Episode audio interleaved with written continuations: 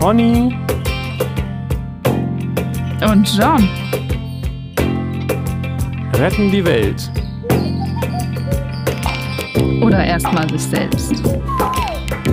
Heute sind wir Materie oder Geist oder, oder beides. beides.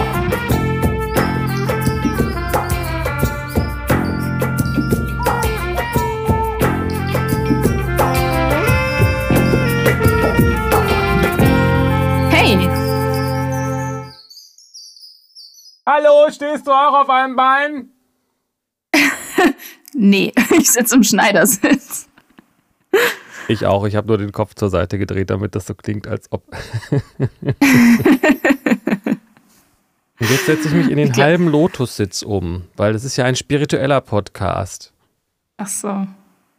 Können auch im herabschauenden Hund podcasten. Klingt aber ganz entspannt. ja, ich glaube, das wird aber sehr anstrengend. Auf Dauer schon, ja. Mhm. Ja, so. Willkommen im Winterwunderland. Ist bei ja. euch auch so Hochschnee? Wir, wir, wir hatten einen schönen zweiten Advent jetzt, glaube ich, oder so, ne? Was? nee, ich glaube, so weit sind wir noch nicht. Nein, nee, heute nicht, aber wenn das, wenn das hier Oder? läuft, dann war gestern der zweite dann, Advent. Ich habe das dann mal. war das schon. Boah, so weit im Zug, in der Zukunft sind wir. Wir sind so weit in der Zukunft. Ganz genau. Ich hoffe, das mhm. nimmt bei mir hier richtig auf. Aber ich habe es ja gerade nochmal getestet. Ja, das muss stimmen. Ähm, hast du noch äh, Haus, äh, Haus? Hast du noch ein Haus? Nee, hätte ich aber gern. Hast du eins da? Am See. ja, bitte. ja, ich, also ich habe noch ähm, letzte Folge. Angst und Gefühle und so. Und dieser, vor allem Leistungsdruck war ja Thema.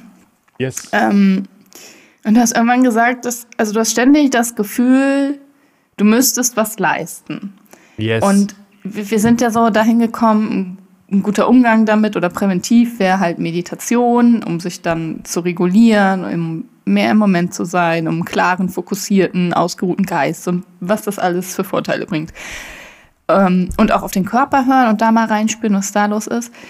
Und mir kam aber noch in den Sinn, Thema Selbstwert. Also wenn man dieser Gedanke, äh, ich müsste eigentlich was leisten oder ständig muss ich was leisten, den hat man ja nur, wenn man von sich denkt, dass man nichts leistet. Also wenn man denkt, wieso, ich leiste doch was, ich leiste doch genug, ist so alles gut, was ich mache, und das als genug empfindet, und ich glaube, das ist an den Selbstwert gekoppelt, dann ähm, kommt ja gar nicht dieser, dieser Zweifel oder dieser Anspruch da rein, du müsstest leisten oder noch mehr leisten. So.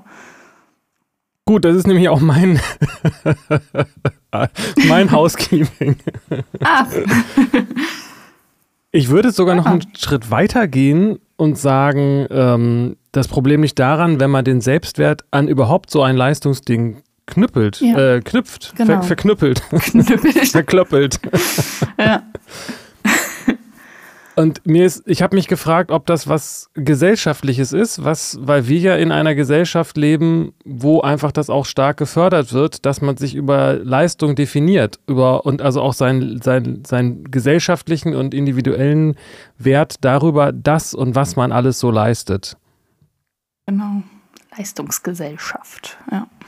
Ja, also es gibt in, in ähm, anderen Ländern ist das wohl stärker auf ähm, Scham äh, äh, gepolt. Also da hat man dann vielleicht andere, anderes inneres Konzept, aber wir sind wahrscheinlich doch, habe ich dann so gedacht, dass es, dass ich da vielleicht einfach extrem Kind ähm, unserer Gesellschaft auch bin. Mhm. Ja, ist auch total nachvollziehbar und ich glaube, das geht auch vielen so. Und ich kenne das auch von mir aus, aus Phasen meines Lebens, wo ich denke, das ist nicht genug und ich mache zu wenig und das reicht alles nicht. Ja, also ich habe ja tatsächlich stehen Selbstwert als Ursache für das Angstthema und in dem Zusammenhang mhm. mit, der, mit dieser Leistungsgesellschaft. ähm, ich habe für mich auch nochmal gemerkt, dass es wirklich ähm, so fast sich ausschließende grundsätzliche Zustände sind. Dieses, ähm, das, das, das, was wir letztes Mal auch hatten, dieses Gefühl, entweder man ist schon im Plus oder man ist es nicht. Man, man muss noch was bringen, um, um da sein zu dürfen, so in diese Richtung. Und okay. das ist ein Unterschied wie Tag und Nacht. Und ich, ich find, fand es aber sehr interessant, mich mal tiefer auf diesen angstvollen Zustand einzulassen und da mal dem noch so nachzuspüren, weil ich glaube, dass das ähm, auch viel äh, Lernmöglichkeiten mit sich bringt, wie ja auch dieses Gespräch hier zeigt. Und frage mhm. mich, ob das vielleicht auch grundsätzlich was ist, was gut ist, da so in diese Gefühle reinzugehen und in die Angst und äh, ähm, wenn man sich dafür stark genug fühlt und dann ähm, mhm. sich mal anzugucken, was denn da für Stimmen sind, die vielleicht ja auch ziemlich unsinnig sind. Genau. Ja. Ja, das ist ja sowieso immer gut, so einen Realitätscheck mal zu machen und auch mal aus dieser, die Perspektive weit zu machen und nicht da so verhaftet zu sein. Ja, voll. Ja. Und ich weiß nicht, ich hatte das jetzt letztes Mal so gesagt, aber ich stehe auch dazu, aber würdest du das bestätigen, dass das ähm, so ein narzisstischer Anteil ist? Ich meine, klar, wenn es um Existenz geht, also um Selbsterhaltung, dann auf jeden Fall ja schon, aber es ist eben auch so ein Gedanke von nicht nur ich muss was leisten, sondern auch ich kann was leisten. Also ich kann ja was Großes sogar vielleicht leisten, so in diese Richtung und ähm, auch mhm. in dieser in dieses äh, dieses ähm, Schuldmoralische in unserer Gesellschaft, äh, dieses hat ja was stark Individualistisches, woanders ist es eben eher so stark mhm. auf, auf gesellschaftliche äh, Sachen ähm, bezogen. Ähm, okay. Hast du davon gehört schon mal? Mm, nee. Oder weiß ich nicht, fällt mir gerade nicht so was zu ein. Also es ist dieser Unterschied zwischen Schuld und Schammoral und in tendenziell vielleicht mhm. asiatischen Gegenden, da hat man eher so äh, ähm, habe ich mal was zu gelesen oder gehört, dass, ähm, ja. dass man da stärker, dass es da wichtiger ist, wie du in, wie die Gesellschaft dich sieht, oder aber nicht auf so einer Leistungsebene, sondern ja, ich kann das, glaube ich, gerade selber gar nicht so richtig gut beschreiben, aber dass da Schuld äh, bei uns das Thema ist und woanders dann eher so dieses Schamgefühl, das, das, dieses okay. Zerstörerische. Hm. Interessant. Finde ich auch. Also das ist, weiß noch nicht, wo das jetzt herkommt, aber es ist auf jeden Fall zeigt es, dass Kulturen unterschiedlich sind. ja, ja, voll. Ja, ob das was Narzisstisches ist, also ja, aber auch dann, also narzisstisch nicht im Sinne von narzisstisch äh, gestört oder äh, pathologisch, sondern jeder Mensch hat narzisstische Anteile und die sind dann unterschiedlich ausgeprägt. Und manche haben diesen Anspruch nicht so doll und das geht nicht in so einen so was Großartiges hinein. Nicht nur, ich, ich muss was leisten, ich möchte was beitragen, sondern es muss auch noch was ganz Besonderes sein, so. Und jemand, äh, das kann ja immer krasser werden, da kann man sich auch reinsteigern. Um, ähm, und manche haben das halt nicht so stark und das haben aber letztlich alle, weil alle Menschen haben ja das, ähm, den Wunsch, dieses so ein psychologisches Grundbedürfnis nach Anerkennung und Bestätigung des Selbstwerts und sowas. Also das ist ganz natürlich, das weiß ich nicht, ob man das dann als Narzisst narzisstisch bezeichnen äh, muss, kann man natürlich. Und dann haben wir aber alle narzisstische Anteile auf jeden Fall. Ja, ich meinte das jetzt auch nicht so im klinischen Sinne, aber dieses, dieses mhm. Großartige, was du meinst, da wird man doch auch ähm, so, äh, unsere Gesellschaft hat ja auch die Tendenz, dahin zu erziehen und nicht unbedingt ähm, so, so ein Bescheidenheitsdenken dabei, ja. oder? Also, äh, natürlich. Das ist ja auch ganz, also natürlich also wenn du sagst, es wird ja, manche ganze Berufssparten werden ja krass abgewertet, schon durch die Bezahlung oder durch die, durch die, die Wirkung in der Gesellschaft und sowas. Und dabei sind die voll wichtig. Also, ich meine, ohne Reinigungskräfte, wie, ja, funktioniert das hier alles nicht. Und aber darüber sich äh, einen Selbstwert zu holen, ja, ich bin nur Reinigungskraft, ne? Also das, das ist total schwierig, aber das ist ja was Gesellschaftliches. Ist interessant, ne? Dass das nicht so, ja. ähm, also ich meine, man kann vielleicht auch argumentieren, dass es was mit Ausbildung und, und Fähigkeiten zu tun hat, das weiß ich jetzt nicht, ist wahrscheinlich ein Gedanke, der dahinter steckt, ne? Also dass je mehr, mhm. also dass es wahrscheinlich weniger Ausbildung und Fähigkeiten erfordert, äh, rei zu reinigen als äh, zu dissertieren. aber oder auch zu, weiß ich auch nicht genau, was es für körperliche Arbeiten gibt, die, die mehr Ja, aber nachher, wie, wie wichtig und wie, wie wichtig der relevant der Beitrag für die Gesellschaft ist und ob nur jemand eine Doktorarbeit schreibt und wer die liest oder ob jemand täglich dafür sorgt, dass äh, Klinikräume fachgerecht gereinigt worden, damit da OPs stattfinden können. Also was, weißt du, diese Relevanz, aber die an Bezahlung und die Anerkennung ist, das steht in gar keinem Verhältnis alles. Nee, nee, das stimmt. Ich sage ja auch nur, dass die, das sage auch nicht, dass es gut finde. Ich glaube nur, dass die, dass der Gedanke, ja. der dahinter steckt, der ist, dass, dass Ersetzbarkeit eine Rolle spielt. Wenn der Chirurg krank ist, ist es ein größeres Problem, als wenn die Putzkraft krank ist. Mhm. Also, weil ja. die, die, da kann man schneller jemanden anrufen, der das auch mal machen kann. genau, das stimmt. So, ähm, aber natürlich steckt hinter diesem äh, Bezahlungssystem auch, äh, also zumindest nicht dieser Gedanke, aber nein, auf der anderen Seite, das ist die Bezahlung. Aber auf der anderen Seite kann ich ja auch sagen, ich mache hier einen wichtigen Job, weil davon, dass ja. ich hier gut putze, hängt auch ab, dass Leute ähm, äh, hier sich wohlfühlen oder im Fall von einem äh, von einer Klinik, wobei die wahrscheinlich hoffentlich in einem OP-Räumen auch noch ein bisschen spezieller ausgebildet sind, weiß ich nicht, ähm, äh, dass da auch Leben von abhängen, dass es hier sauber ist. Ja. Und dass aber Menschen das haben, also daraus eine Zufriedenheit ziehen können und eine Bestätigung, ähm, ist, glaube ich, schwierig, wenn die ganze Gesellschaft halt das so nicht anerkennt, nicht sieht, ähm, nicht angemessen bezahlt. Es gibt diese, also ich kenne, ich habe jetzt diese Woche erst jemanden kennengelernt. Ich glaube, der macht Gebäudereinigung und das ist, äh, der also macht da jetzt eine Ausbildung und der sagt, das ist, das ist das Ding für mich. Das habe ich gefunden. Ich habe da Praktikum gemacht äh, habe da einmal so ein Erlebnis gehabt von, ich mache hier was sauber und da leiste ich richtig was und dann sehe ich das Ergebnis und dann geht es mir richtig gut und dann gehe ich nach Hause und ich kriege noch Geld dafür. Also der geht darin auf und leistet einen Beitrag und fühlt sich wohl. Aber dass das so ist, das ist, ähm, weiß ich gar nicht, ob das so einfach ist, da hinzukommen. Wenn halt alle um einen rum äh, einen anderen Spiegel ansetzen. Naja, man könnte sich ja in der Situation auch die Geschichte erzählen, dass man, äh, dass man sich darüber erhöht, dass man, äh, dass man nicht so ist wie die anderen sozusagen, dass man es nicht nötig hat. Ne? Also weiß ich, kenne ich jetzt die, bei der Person weiß ich das natürlich mhm. nicht. Ne? Mhm. Aber ähm, vielleicht hat dieser Mensch ja dann auch gar nicht so stark das äh, mitgebracht, dieses, dieses Geltungsbedürfnis, sag ich mal. Also auch ja. nicht, dass es so gesehen wird. Ne? Also das ist ja das eine ist ja zu sagen, ich habe gute Arbeit geleistet, aber ich komm, es kommt wahrscheinlich selten vor, dass Leute sagen, boah, hier ist ja richtig sauber, wer hat das gemacht? Den muss ich mal anrufen und Danke sagen. So. Ja, ja, genau. Ja. Ja, okay, also okay, von mir aus hast du dann einen ausgeprägten narzisstischen Anteil. ja, danke. Ich wusste doch, dass ich was Besonderes bin. Genau.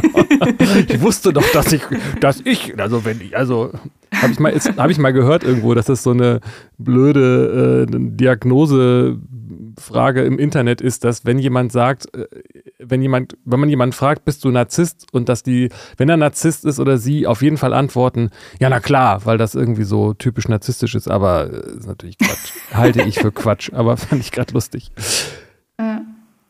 Ja. Naja, also ich habe auf jeden Fall ähm, so einen so Geltungsdrang und also auch von klein auf so mitgebracht mit dem Gefühl, ich habe doch hier irgendwie Fähigkeiten äh, und dann auch das Gefühl, das sieht keiner und will keiner haben so. Das habe ich schon auch lange mit mir rumgetragen und damit eben auch verbunden mhm. so das Gefühl, aber eines Tages werde ich noch irgendwas ganz Großes leisten, dann werde ich sagen, ha, ich habe es doch gewusst, so ungefähr. Also das habe ich auf mhm. jeden Fall schon, schon in mir, das, das äh, sehe ich schon so. Aber ist ja gut, das zu wissen. Deswegen rede ich ja auch immer so viel. Meinst du, das hängt damit zusammen? Ähm, nee, wahrscheinlich nicht.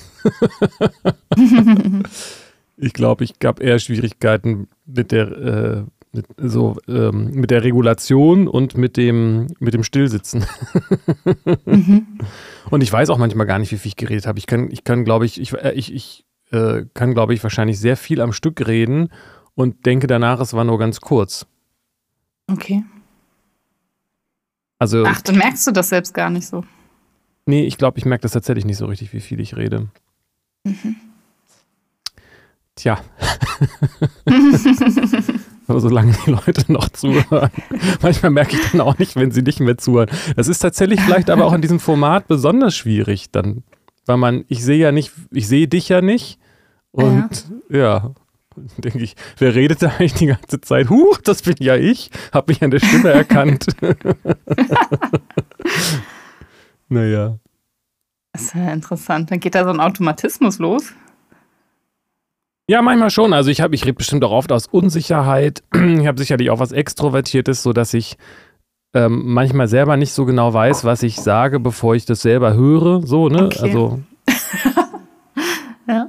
Dieser Spruch, woher soll ich wissen, was ich denke, bevor ich höre, was ich rede? Mhm.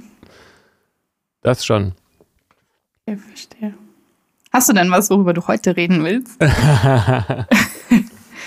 Na, wir können ja weiter darüber reden und irgendwelche Diagnosen in dem Zusammenhang. Ich Über Narzissmus. Okay.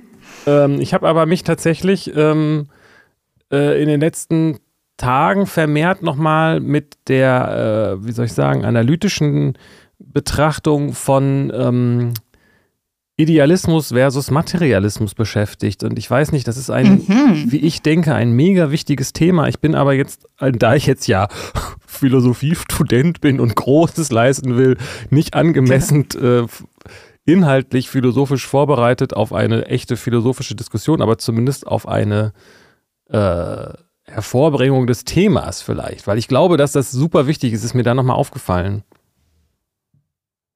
Okay, finde ich interessant. Bernardo Kastrup ist mein Bre da, der ähm, ein niederländischer Philosoph, der wahrscheinlich nicht besonders viel Zuspruch bekommt von der Gegenseite, natürlich nicht. Aber ich weiß nicht, ob das, ob überhaupt klar ist, worum es geht bei der Frage Materialismus versus Idealismus als philosophische ähm, Position und dann auch die Relevanz davon vielleicht auch nicht. Ja, was ist denn überhaupt die Frage? Also, was ist das? Oder ähm, was ist besser? Oder. Also es, es geht um eine ontologische Betrachtung der Welt und die die Frage beinhaltet, wie ist denn die Realität an sich eigentlich beschaffen? So und, Okay. und der, der gängige, wohl immer noch, also ich finde es halt total krass und absurd, aber es scheint wohl immer noch so zu sein, dass so der ähm, allgemeine Gedanke der ist, dass es diese materielle Welt gibt und Mhm. ähm, dann ist natürlich die Frage, wie ist es mit dem Geist? Und die Antwort ist dann, ja, der wird irgendwie so ähm, durch irgendwelche physikalischen und Prozesse äh, entsteht er dann halt irgendwie so. Und deswegen glaubt man an der Stelle auch, dass wenn die Computer nur schnell genug werden, dann bekommen die auch Bewusstsein und ähm, äh, ja, also das, es gibt diesen Satz, den mir ein gemeinsamer Freund mal gesagt hat, der äh, Hirnforscher ist, ähm, dass seiner Ansicht nach der Geist nur das Epiphänomen, das äh, Mhm. der, der biologischen, äh, physikalischen, elektrochemischen Prozesse im Gehirn ist. Also mit anderen Worten, wenn wir kein Bewusstsein hätten, wäre die Welt trotzdem da und wird einfach so laufen. Ob wir das nur haben oder nicht, ist eigentlich egal. Und das fand ich irgendwie schon ganz schön hart. Verstehe ich das dann richtig, dass nach dieser Ansicht der Geist auch was Materielles ist? Nee, das ist genau der Punkt. Der Geist kann dann gar nicht so richtig erklärt werden und das führt dann zu diesem berühmten ähm, äh, äh, Hard Problem of Consciousness.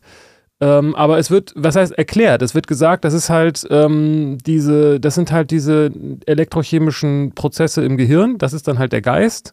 Das korreliert ja auch das mit ist dem. ja materiell. Also wenn Genau. man sagt, das sind, das ist äh, Und Ja. irgendwie bringt dieser Prozess dann so auf, auf, auf irgendeiner anderen Ebene irgendwie so diesen Geist hervor. Aber wie das genau passiert, wissen wir nicht. Vielleicht ist das, glaube ich, sogar das Hard Problem of Consciousness. Das kann ich zum Beispiel auch gar nicht auswendig aufsagen, weil es auch zu blöd ist. so. Und ich, okay. also der Materialismus bietet im Grunde keine Antwort. nee, der stellt, der wirft mehr Probleme als, äh, als Lösungen auf. Und wie ich das bei Bernardo Kastrup ähm, jetzt gelernt habe, dass der das auch sagt, ist es wohl vor allen Dingen jetzt bei uns im Westen so, dass das eine Reaktion war auf die Kirche damals, dass der Materialismus sehr äh, stark Mhm. ähm, instrumentalisiert wurde. Äh, Denis Derrida, heißt er, Derrida heißt er so, Derridi, Derrido, Tralali, ähm, hat wohl irgendwie selbst auch gesagt, dass der Materialismus zwar eigentlich äh, ein Problem ist, aber dass man den braucht als Kampf gegen die Kirche. So, weil die eben mit ihrer geistigen und göttlichen Sphäre äh, argumentiert hat und da musste dann die, ich sag mal, naturwissenschaftliche Perspektive her. Ähm, und da sind wir Okay. jetzt, da sind wir jetzt heutzutage mit dem Problem und sagen, Gott, nee, Ja. nee, alles hier physikalisch. Ja. Ja, aber ist ja auch verständlich, weil Kirche hat ja das, also diese Unerklärbarkeit des Geistes ja auch missbraucht, von wegen von Gott eingesetzt und wir wissen, was Gott will und das kann man nicht beweisen und deswegen muss man uns glauben und so. Also das ist ja so ein Extrem und dass es dann das andere Extrem geht, das materialistische, naturwissenschaftliche, ist ja irgendwie eine nachvollziehbare Entwicklung und vielleicht muss es sich jetzt irgendwie einpendeln. Ja, richtig. Und genau, und diese Entwicklung beinhaltet ja auch, dass man, dass man sagt, was ist denn dann die Wahrheit? Ach, äh, mhm. müssen wir in dieses Buch gucken und das äh, lesen, lesen, was Gott sagt? Oder können wir vielleicht selber rausfinden, was die Wahrheit ist? Und das Absurde ist ja, dass die Physik der Bibel nicht widerspricht oder so, behaupte ja. ich jetzt mal. Oder der, der also mhm. Naturwissenschaft äh, ist ja nichts Schlechtes, sondern ist ja was Gutes. Aber mhm. wenn Naturwissenschaft sagt, äh, dass der Geist aus der Materie heraus entsteht und das dann aber nicht erklären kann, wie das gehen soll, mhm. ähm, ist dann irgendwie auf der anderen Seite schwierig. da mutet man der Physik ja. zu viel zu. ja. Naja, und nicht widersprechen weiß ich nicht. Ich weiß nicht, ob ein Physiker, also Wasser zu Wein machen, ob der dann sagen würde, ja klar, geht. Einfach so durch Geisteskraft.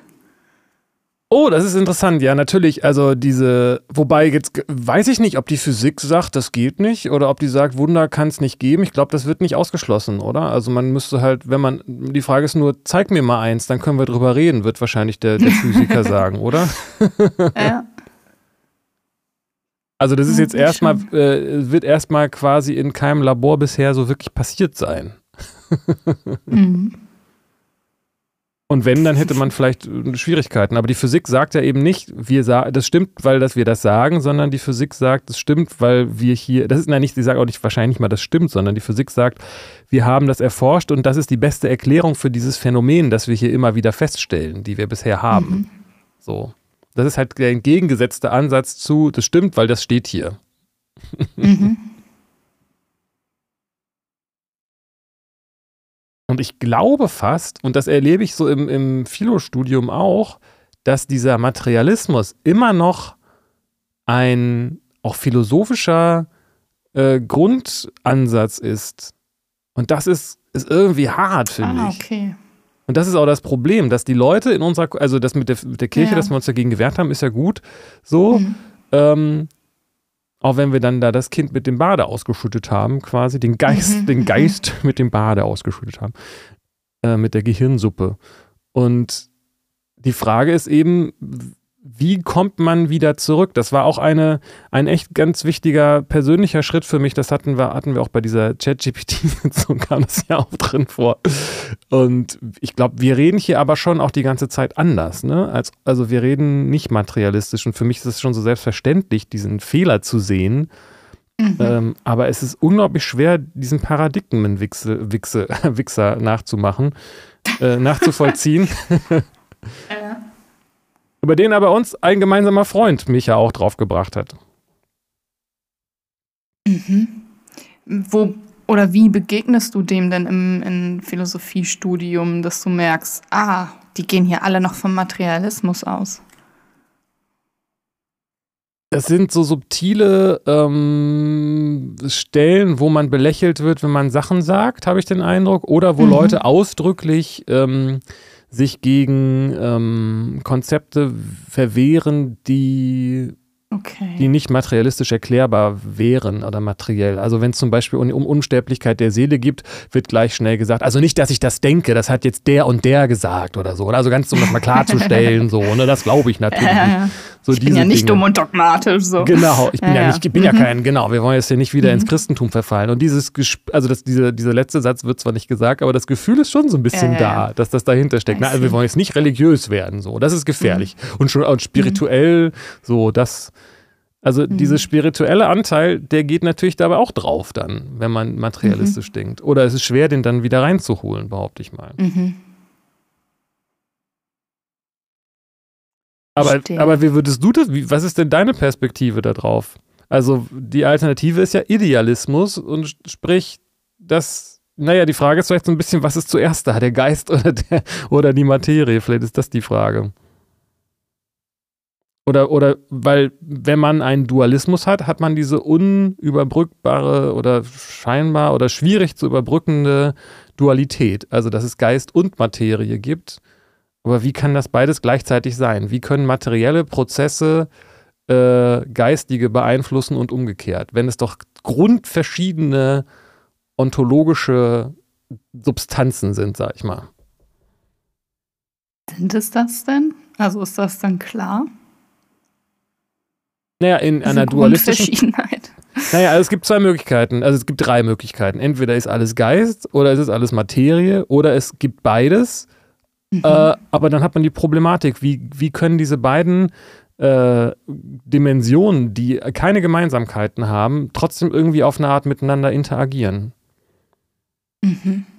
Also wie kann es dann sein, dass wenn ich Drogen physisch einnehme, mein Geist sich verändert? Oder wie kann es sein, dass, und das finde ich ein sehr interessantes Beispiel bei Bernardo Castrop, dass er sagt, dass es äh, Messungen gibt von einer Person, die eine multiple Persönlichkeitsstörung hat. Wie heißt das? Eine, wie heißt das heute?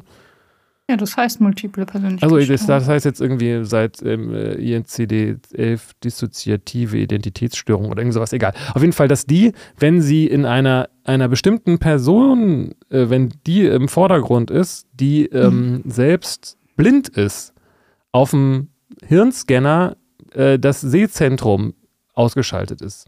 Das heißt, diese mhm. Person mhm. bildet sich nicht ein, dass sie blind ist, sondern dank ihrer Einbildungskraft ist sie tatsächlich mhm. blind. Ja, aber das ist ja psychologisch passiert, das ja. Also da, das ist ein Phänomen. Aber auch schon bei Freud damals äh, Leute, die gelähmt sind oder nicht mehr sprechen können. Da war ja er der Erste, der gesagt hat: Moment, das ist nicht eine körperliche Ursache, sondern eine psychische, also eine geistige oder seelische. So. Bei manchen meinst du, ne? Oder? Ja, ja, ja, klar, nicht so, grundsätzlich. Okay. Ja. ja, ja, ich dachte gerade. Genau.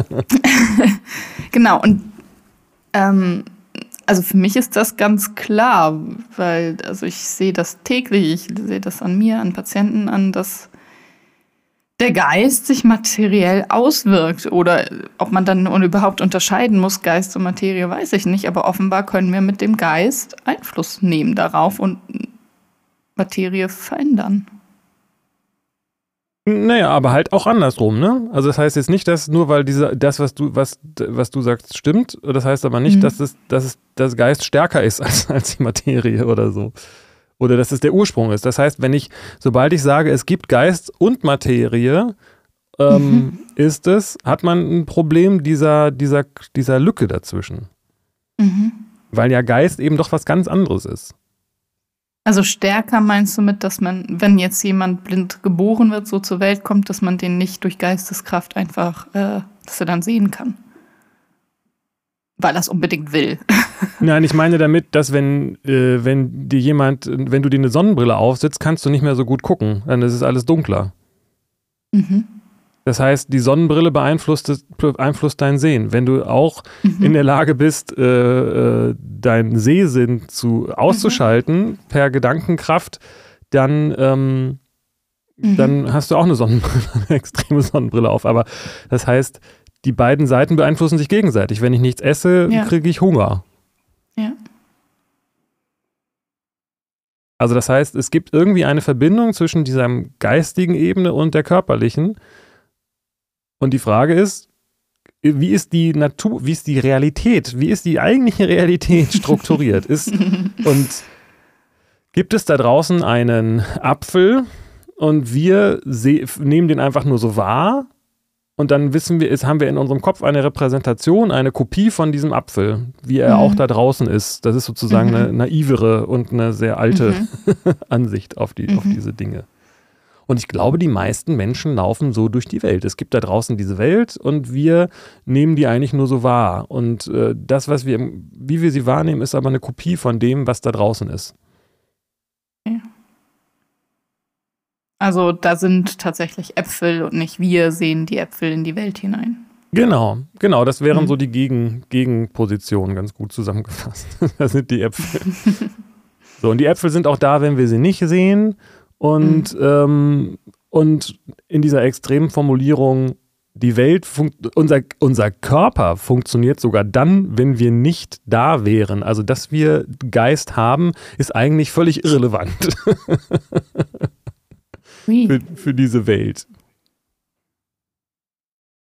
Ein Körper, der ohne Geist funktioniert?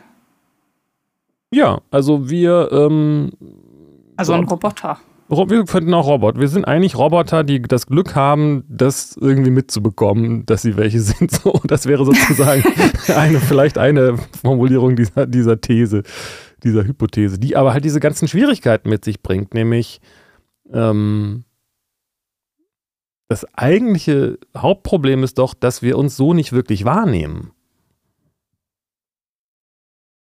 Also ich nehme mich nicht als Roboter wahr, ja. Genau, und das ist, das ist aber, da hast du aber. Ja. und ich nehme aber auch dich nicht oder andere Menschen nicht als Roboter wahr. Ist halt die Frage, wenn es so gute Roboter gibt, die so menschenähnlich sind, dass man das nicht mehr differenzieren kann, ob man das, die dann als Roboter wahrnimmt. Ja. Oder, oder ob man das dann noch unterscheiden kann, weil die keinen Geist haben. Ja. Wobei vielleicht ja auch da dann wichtig ist, nochmal zu trennen zwischen Geist und Bewusstsein oder wie auch immer man das nennen will, ja. weil ähm, was ich ja wahrnehme, ist dein Geist, aber ich nehme wahrscheinlich nicht dein Bewusstsein wahr. Also ich nehme das mhm. wahr, was du sagst, mhm. aber ich habe keine äh, First-Person-Experience von dir. Ich weiß ja. nicht, wie das ist, du zu sein. Ja. Oder wie Thomas Nagel, Nagel, Nagel, man weiß es nicht, die einen sagen so, die anderen sagen so, sagte, What is it like to be a bat? Wie ist es, eine Fledermaus zu sein? Mhm. Berühmte, berühmter Text. das, ähm, Das, und die Frage ist ja, wenn man, wenn man sich dem nähert, wie es ist, kann man es ja zum Beispiel darüber machen, dass man sich das mal anguckt, wie es ist. und ja, wir bei uns gucken und sagen, da ist der Strang, der Schreibtisch, da ist der IKEA-Shop, da gehe ich nicht rein. äh, aber der ist auch da, wenn ich nicht reingehe und wenn ich ihn nicht sehe. Mhm. Weil die Materie, die materielle Welt ist, ähm, ist das Bestimmende. Und ich habe okay. kein froh sein, dass ich das überhaupt alles sehen kann. Ja, das weiß ich nicht, weil. Hm. Also, dass wir die Dinge als die Dinge benennen und wahrnehmen, hängt ja aber mit unserem Geist zusammen. Also, weil wir das gelernt haben, dass das die Dinge sind. Wenn wir das nicht wissen, dass das ein Apfel ist, wissen wir das ja nicht. Mm, ja, aber wenn wir nicht wissen, wenn wir dann denken, dass es eine Kuhglocke ist, dann, dann meinst du jetzt, du meinst nicht die Bezeichnung, ne? Nee. Also nicht, dass wir dann auf die Idee kommen, dass das ein anderes Ding ist, sondern wir müssen ja irgendwie den, ich weiß nicht, ob es da um Wille geht, den Apfel sehen wollen. ja, vielleicht schon, irgendwie. Also es macht ja Sinn, den Apfel zu sehen, sonst könnten wir nicht essen. So. Genau. es ist ja sehr nützlich, dass wir den Apfel sehen. es, sei denn, er ist vergiftet. Ja. Aber dann ist es nützlich, wenn wir das sehen, dass er vergiftet ist. das stimmt.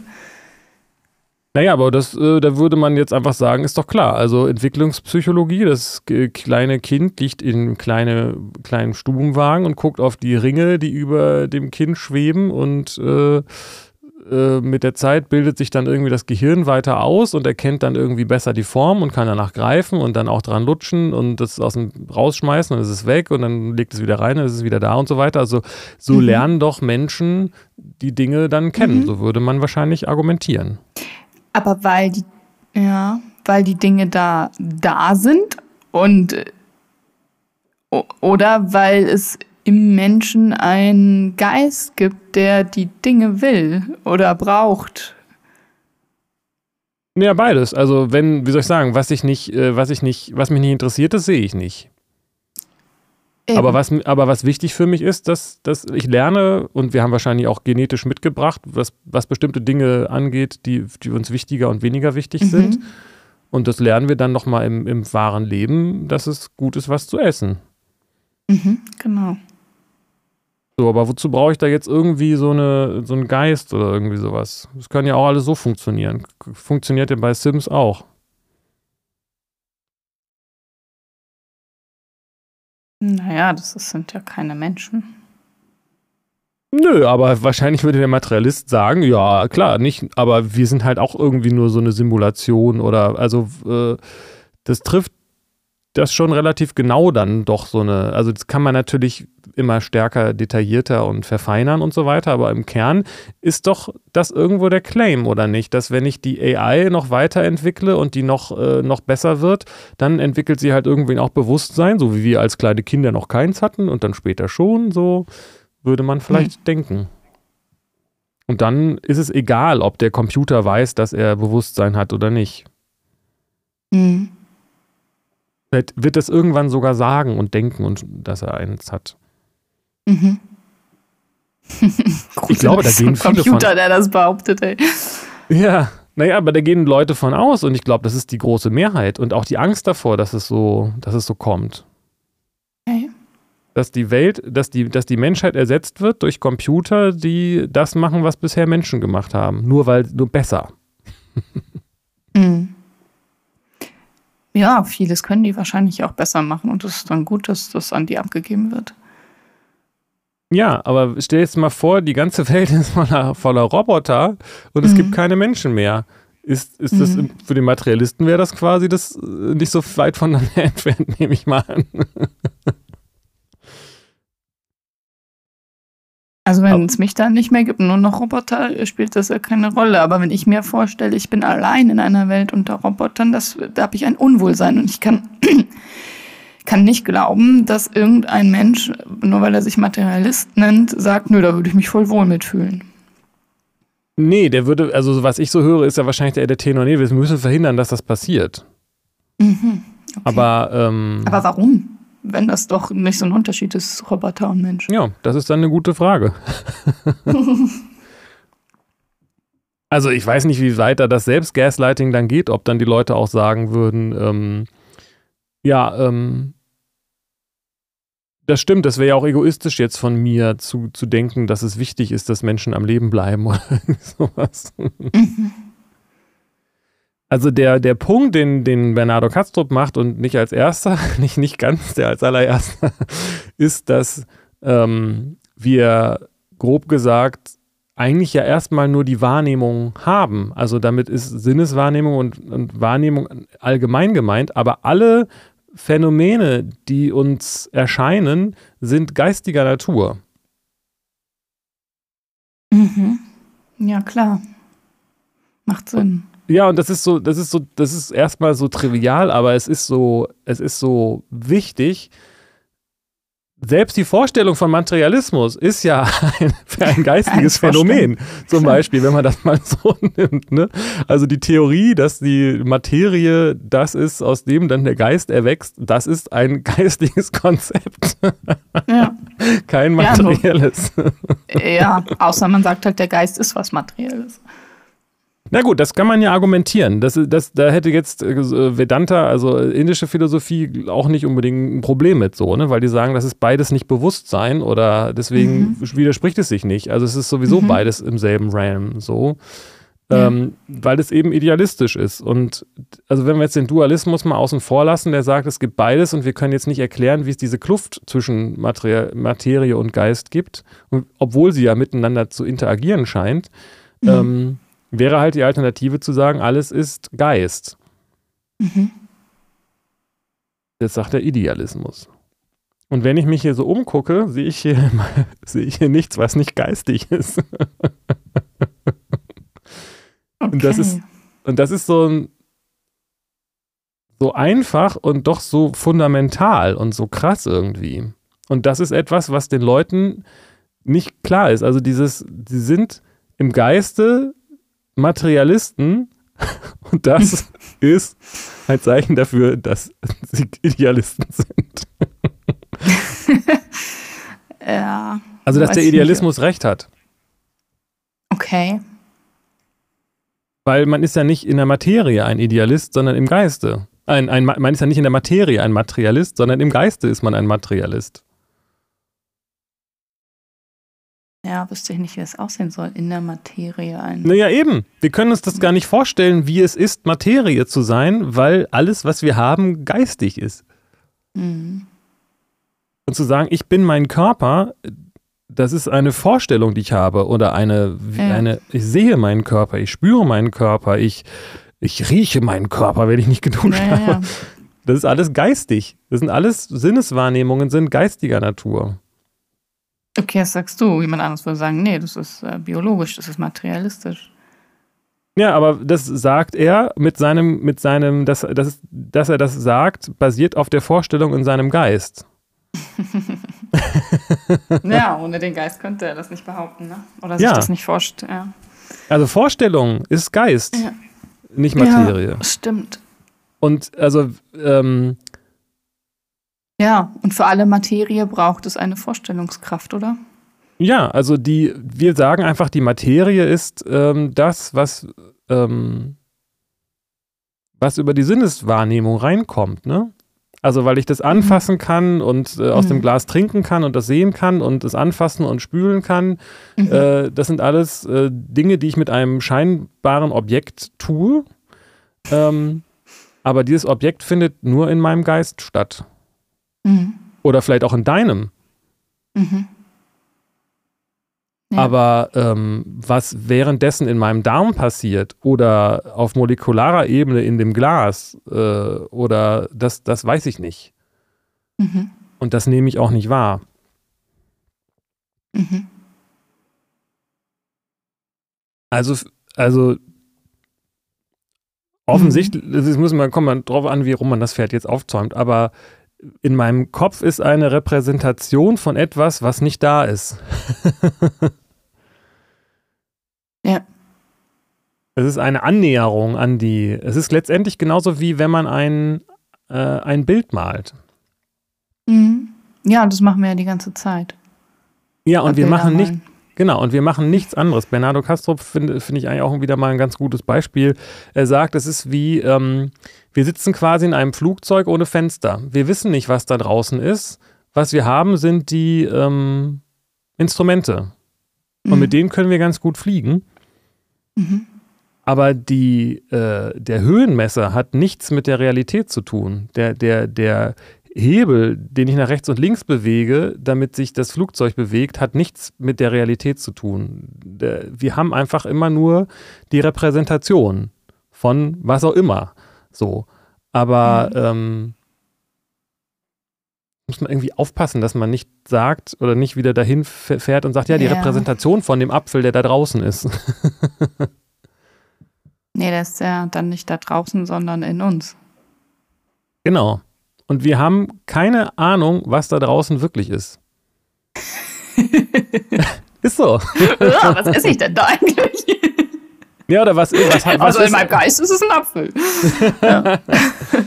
Naja. Nee, aber der Körper, mein, also mein Körper, in den der Apfel, äh, meine Zähne, die in den Apfel beißen, sind ja auch nur in meinem Kopf. Ja. Also beziehungsweise diese Aussage, die sind in meinem Kopf, ist ja in sich auch schon falsch, weil mein Kopf ist ja auch eine geistige Vorstellung. Ja. Also meine Gedanken sind nicht in meinem Gehirn, sondern Gehirn ist eine Vorstellung, die in meinen Gedanken ist. Mhm. Und natürlich kann man sagen, in meiner Vorstellung ist in diesem Gehirn, in dem meine Gedanken sind, äh, in, ne, sind meine Gedanken in diesem Gehirn. Aber das ist ja nur in und das alles ist aber Ja, nur in meiner Vorstellung. Genau. In deiner. Das würde Naja, ich bezweifeln.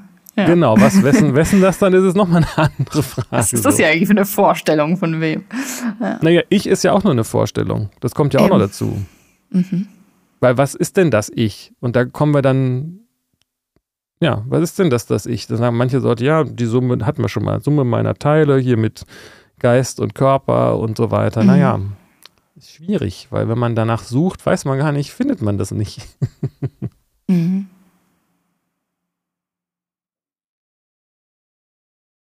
Und ich glaube, das ist letztendlich Vielleicht gibt es da eine Hintertür sozusagen, aber es ist eben auch eine, eine totale Verblendung, die auch von einer spirituellen äh, Ansicht äh, oder Mutmaßung oder Vermutung oder so wegführt, wenn man sagt, dass der Geist irrelevant ist und die Materie das Regierende ist und alles andere ist eigentlich wurscht.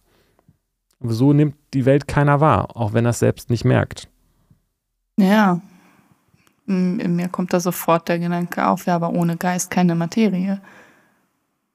Genau, eigentlich müsste das, habe ich irgendwo mal gehört, uh, The Hard Problem of Matter heißen. Wo kommt denn die Materie her? Was ist denn das denn eigentlich? Das ist die große Frage. Aber der Geist ist fundamental. Wir kennen ja nichts anderes außer was Geistiges. Ja, ja, ja. Also und so funktioniert ja alles. Wenn wir morgens aufwachen, stellen wir uns vor, wie wir aufstehen, wie wir sehen uns. Das sind ja die ganze Zeit malen wir ja innere Bilder und, und Vorstellungen von, wie wir ins Bad gehen, Zähne putzen, Kaffee machen. Ja, und ohne diesen Geist würde das ja, gäbe es nichts, vermutlich. Ja. Und selbst wenn wir es uns nicht vorstellen, sondern es gibt ja einen Unterschied irgendwie zwischen Vorstellung und, und Erleben. Und das eine ist halt nur im Geist, als ob man es träumt. Und das andere ist äh, über die Sinneswahrnehmung gekoppelt quasi mit, mit irgendeiner Form von Realität. Aber auch das ist alles nur geistig. Wenn ich in den Spiegel gucke und ein Bild von diesem Körper sehe, dann ist der Körper und das Bild in meinem Geist. Ja. Und wenn ich dann darüber nachdenke, dass es ein physikalisch-chemischer Prozess in meinem Gehirn ist, dann ist auch mhm. diese Vorstellung davon genau. im Geist. Wenn ich auf dem MRT gucke, dass äh, misst, dass ich mir das gerade vorstelle, dann ist auch das Bild von diesem MRT in meinem Geist. Es gibt ja, kein klar. objektives, es gibt keine objektive Wahrnehmung, sondern es gibt immer nur dieses subjektive. Mhm. Auch wenn wir jetzt darüber reden und uns einig sind, dann ist das ja auch eine in meinem Geist. Ja, wo sonst? Ja, ja eben. Also, ähm, ja, der, der, manche sagen ja, ist ja nur in deinem Gehirn. Mm, ja, und das existiert da unabhängig davon, dass ich mir das vorstellen kann, dass. Oder das wie? Also. Das wissen wir nicht, aber ich weiß, dass diese, dieser Gedanke, dass das in meinem Gehirn ist, ein geistiger mhm. ist. Mhm. und auch wenn du das vielleicht mit deinem Messgerät in meinem Gehirn messen kannst und wir dann darüber reden oder uns die Bilder angucken, ist alles das in unserem Geist. Mhm. Mhm.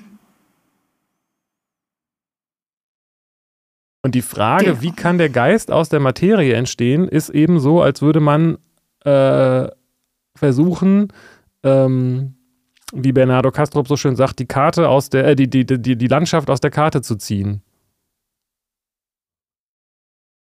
Okay. Mhm. also wir, wir, unser Geist repräsent, ist, ist eine, eine Repräsentation von irgendwas, was nichts in der Gestalt, wie es ist, mit der Realität zu tun hat, oder wir wissen es zumindest nicht, mit, mit irgendeiner anderen, allgemeineren, übergeordneten Realität. Weil die gibt es ja anscheinend. Wir reden ja über, wir, wir können ja beide unterschiedliche Dinge, also wie soll ich sagen, wir haben unterschiedliche mhm. Perspektiven auf ein Glas, aber wir nehmen wir können darüber reden und es stimmt viel dann darüber überein, allein, dass wir das Gespräch führen können. So. Interessant. Also gibt es ja irgendwas ja. dazwischen sozusagen. Aber wie das genau aussieht, das wissen, können wir nicht wissen. Mhm.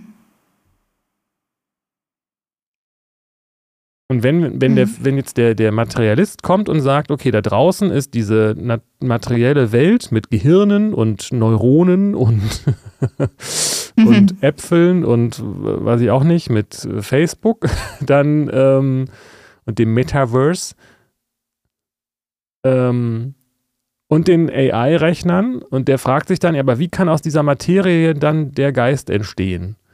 Dann ist es so, als ob jemand, äh, wir gucken die ganze Zeit auf die Welt, ähm, durch, indem wir entweder auf diese Flugzeuginstrumente gucken oder mit dem Vergleich, weil wir auf einen Bildschirm gucken oder auf eine Karte oder sowas. Aber man kann mhm. eben nicht, äh, wenn man denkt, die Karte sei das Eigentliche, dann fragt man sich natürlich, aber wie kann denn aus dieser Karte jetzt das, äh, die Landschaft entstehen? ja.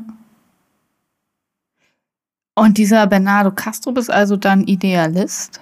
Ja, Der ist einer der wenigen, ich weiß nicht, wie gut der angebunden ist. Ich habe den gerade erst entdeckt, aber hat einen doppelten PhD. Also das ist kein, es ist jemand, der an die wissenschaftliche äh, Arbeitsweise offensichtlich gewöhnt ist. Er ist Physiker und, also ich glaube. Ach, der ist sogar Physiker. Das ja macht, noch, macht das ja noch interessanter, als Physiker dann Idealist zu sein. Exakt, deswegen ist es so mhm. interessant, weil er, ich meine, er hat einen PhD in, in, in Physik und einen in Philosophie mhm. noch gemacht dann und, und mhm. ist sehr, bemüht sich sehr genau und sehr gut in dieser ähm, äh, Ausführung zu sein, weil er das für wichtig hält und ähm, genau, das, das macht es doppelt interessant, ja. Er hat noch das Beispiel mit den, mit den Pixeln auf dem Bildschirm. Also wenn unser Geist quasi der Bildschirm ist, und der ähm, und man ganz nah ranzoomt und dann sieht man auf dem Bildschirm diese, ähm, diese Pixel. Und wenn man mhm. jetzt zurücktritt, sieht man auf dem Bildschirm die Person, die auf diesem Bildschirm zu sehen ist. Dann würde man ja nicht sagen, die Person besteht aus diesen Pixeln, sondern wir wissen, dass es eine Repräsentation von irgendwas ist. Mhm.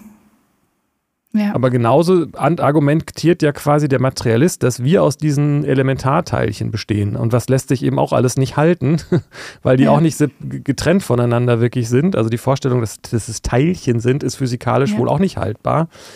Ähm, ja, ja, ja. Und so, zeig also, mir die mal und mess die mal, wenn es wirklich ins Kleinste geht. Ja, man kann ja schon irgendwie sowas messen, aber die Vorstellung, dass es äh, kleine Kügelchen sind, die nicht inter, die, die sozusagen dann zusammenstoßen oder sowas, so ist es nicht, sondern es ist wohl eher so wie Wellen in irgendeinem großen mhm. Feld. Es ist, und das finde ich das Interessante, es kommt dann wieder zurück zu den alten Bildern aus Indien. Ähm, es ist wie die Welle im Wasser. Also Teilchen sind eher wie Wellen. Und ich kann zwar, wenn da eine Welle im Wasser ist, sagen, guck mal, da ist die Welle und ich kann sie beschreiben, mhm. ich kann sagen, wie breit sie ist und kann sagen, hier ist die oberste Spitze von der Welle. Aber zu sagen, diese Welle ist etwas anderes als das Wasser und das Meer, wäre halt falsch. Man kann halt nicht die Welle aus, mhm. dem, aus dem Wasser nehmen. Mhm. Guck mal, hier, nee. hier ist das Wasser, da ist die Welle. Ja, ja, ja. Pumpe jetzt mal die ganze Wasser aus der Welle raus. Mal gucken, was dann übrig bleibt. Die Welle, ja, die gibt es ja nicht dann, ja. Genau. Okay. Und das heißt, äh, die Teil, also diese materialistische Vorstellung scheitert da eben auch, weil sie, so wie ich ihn ja, da verstehe, klar. weil es, ähm, es gibt also, da, da, wehrt er sich gegen den Gedanken, dass, dass Teilchen Bewusstsein haben, so. Aber mhm. Teilchen sind nicht voneinander getrennt und dann kann man auch nicht erklären, wie sie zusammen etwas, äh, ein übergeordnetes Bewusstsein äh, entwickeln können oder wie das vonstatten gehen kann oder was auch immer. Okay. Das ist aber Panpsychismus, das geht dann, ist nochmal eine andere Sache. Mhm. interessant. Und interessant, dass er aber offenbar, also Einstein war ja auch Physiker und soweit ich weiß, nicht Materialist. Es ist eine gute Frage. Also der hat, der hat ja auf jeden Fall an Gott geglaubt. Ähm, oder, oder was auch mhm. immer. Ja, also geglaubt oder irgendwas mhm. gewusst, weiß ich nicht. Aber ähm, nee, er ist nicht erstmal von der Materie ausgegangen, glaube ich auch. Müsste man mal nachgucken. Aber es sind viele, die, wenn man sie richtig liest, äh, sowas gesagt haben. Also Spinoza, Spinoza, äh, Spinoza heißt er wahrscheinlich. Und ich meine, abgesehen davon, die ganzen alten Traditionen und genau. Buddhismus ja auch und so.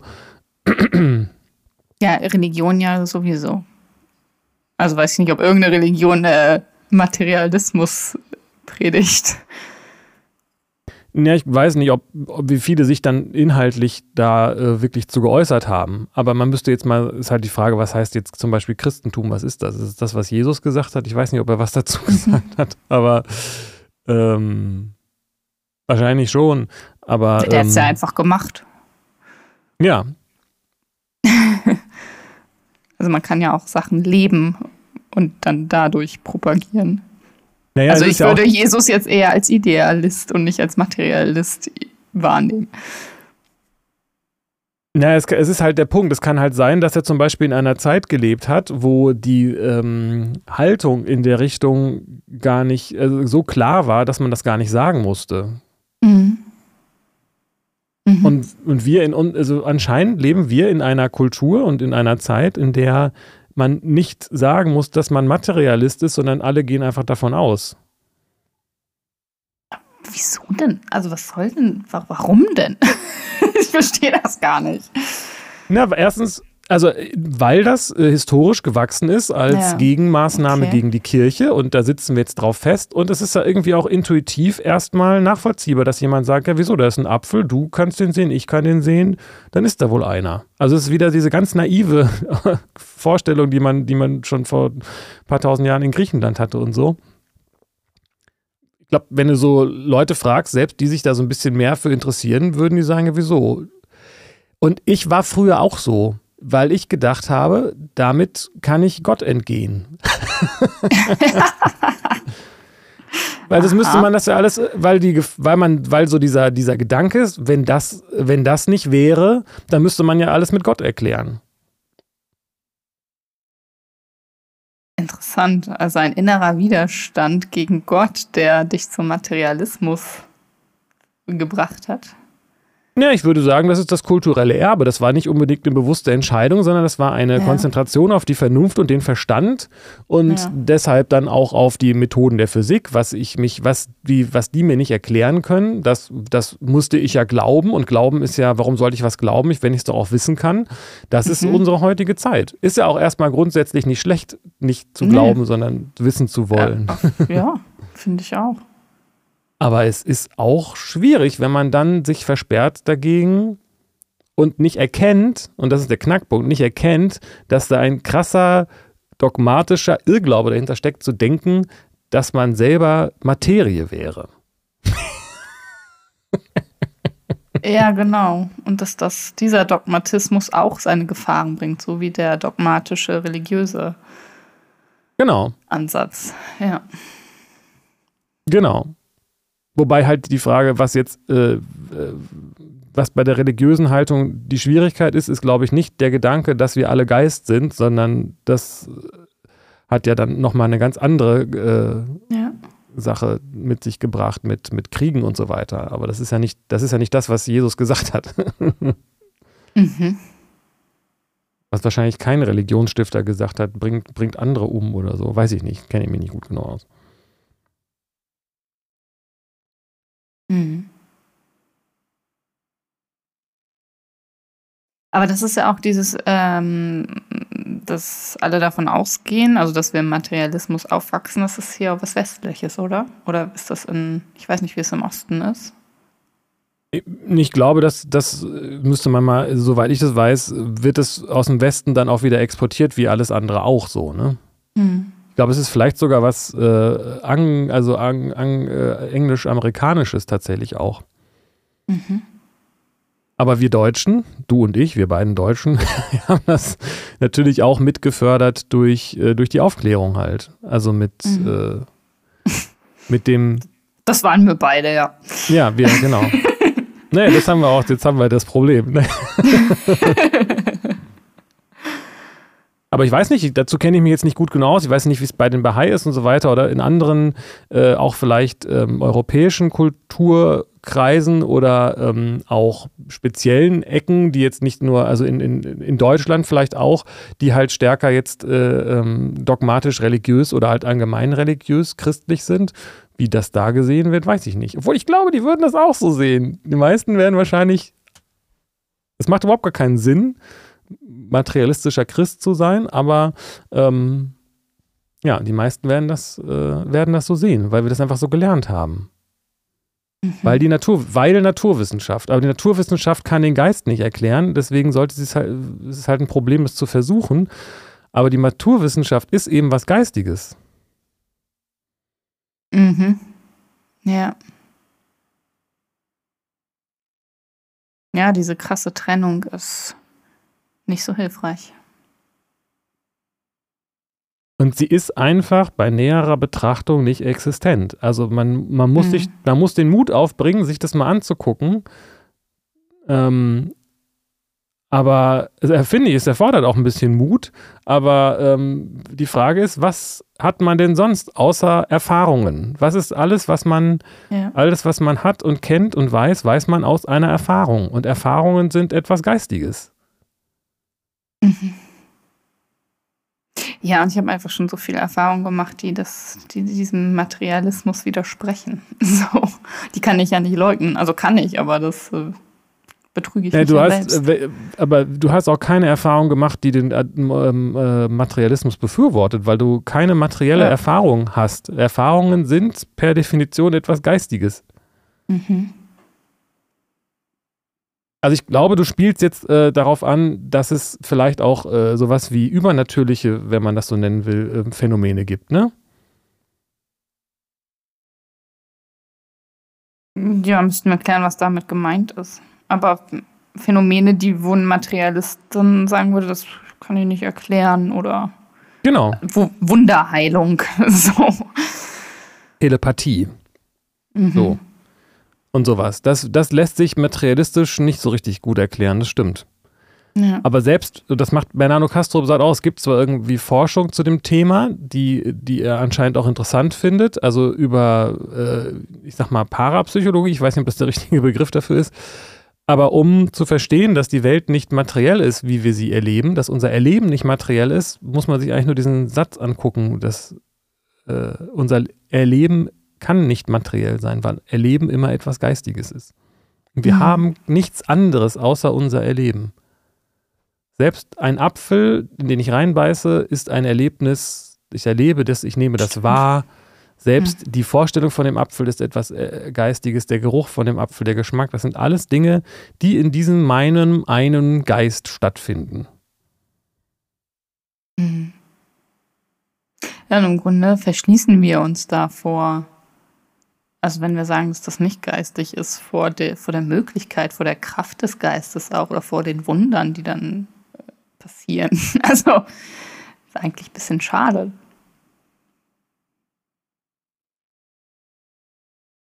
Ja, es ist halt eine sehr ähm, nüchterne Betrachtung der Welt vielleicht. Ne? Es ist halt eine einseitige Betrachtung der Welt, weil der, der Idealismus oder die, der, der, die Erkenntnis, dass alles geistig ist, macht ja die Physik nicht schlecht.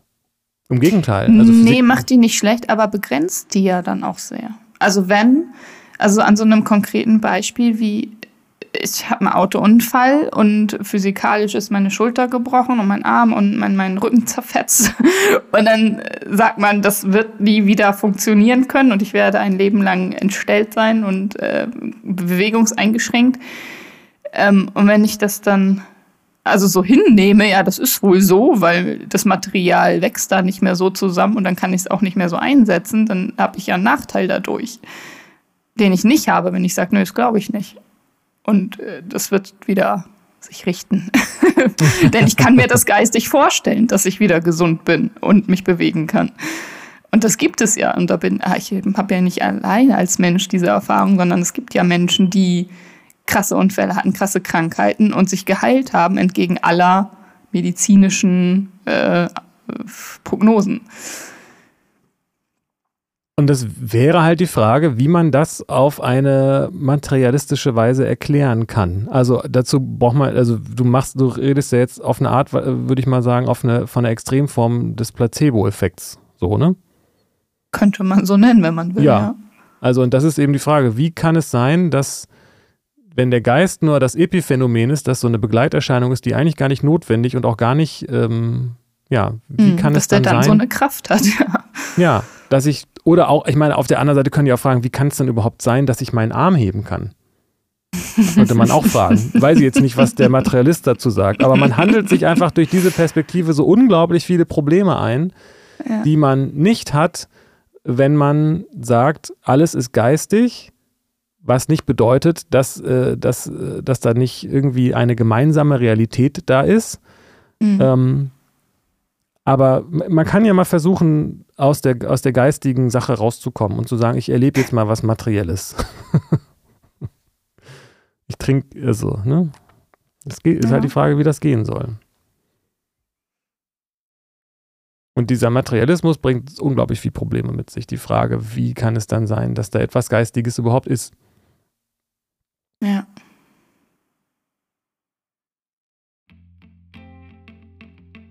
Hm.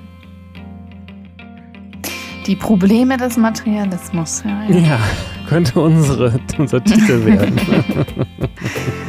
Okay, spannend. Ja, cool. Ja.